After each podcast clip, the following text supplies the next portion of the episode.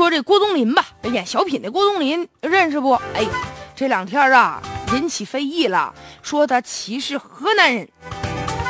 怎么的呢？原来啊是这个二零一七年北京电视台有个春节联欢晚会，其中有个小品，这个小品的名字叫做取钱，其中啊就有这么一个环节，说这个骗子打来电话了，结果这个骗子说话的时候呢，说的就是河南话。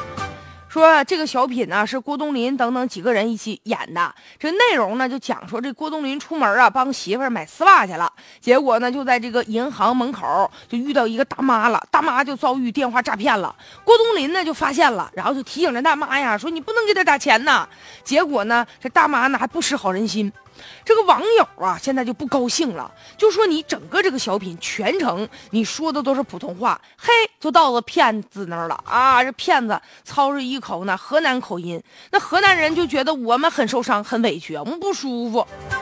就在二月七号的时候，更有一个河南籍的律师嘛，他呢就以这个地域歧视和侵犯河南人的名誉权，就到法院去告去了，要求呢北京电视台和这个小品的编剧啊、演员呢向河南人公开道歉，关键还得赔偿每个人一块钱。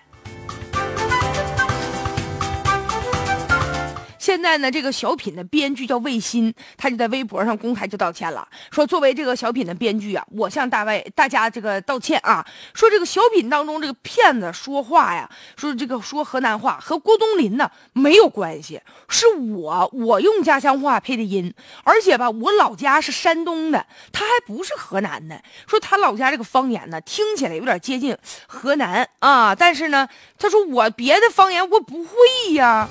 就引起大家伙的误会了，实在是不好意思。你看，既然作者都是山东的，那这小品当中说的又是山东话，你要说歧视的话，那也得是山东人不愿意呀。这事儿好像也跟河南人关系不大。哎呀，是不是网友太过于玻璃心了？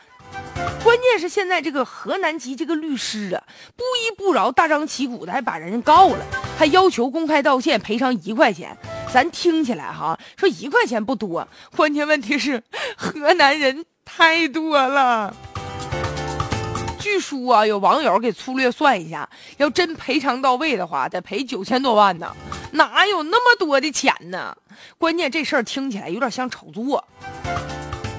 骗子他不管说的是哪个地方方言，肯定要追究法律责任了。关键问题是哪个地方没有出现过骗子呢？要按这逻辑的话。啊，骗子的家乡是河南，就是受到歧视了。那以后咱要再演小品、影视剧的话，哈，要有这个不好的角色，那这普通话也不能说，得说外语了，要不然的话歧视中国人呢。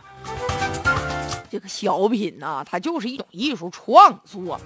这个作者他只要但凡他不是恶意的、故意的，啊，说歧视某一个地方的人，有一个地域歧视的话。他只要不是故意的，那我觉得都可可以理解嘛。而且你想，现在比如说有地方方言特色的影视剧啊，什么歌曲、小品呢，受到大家的喜欢了。如果说要是照这说的话，那今后以后要是啊艺术创作还非要避开某一些省份的话，那反而让人觉得不舒服，这也是对艺术创作的一种束缚。再者，也不利于这个地方特色文化的传播。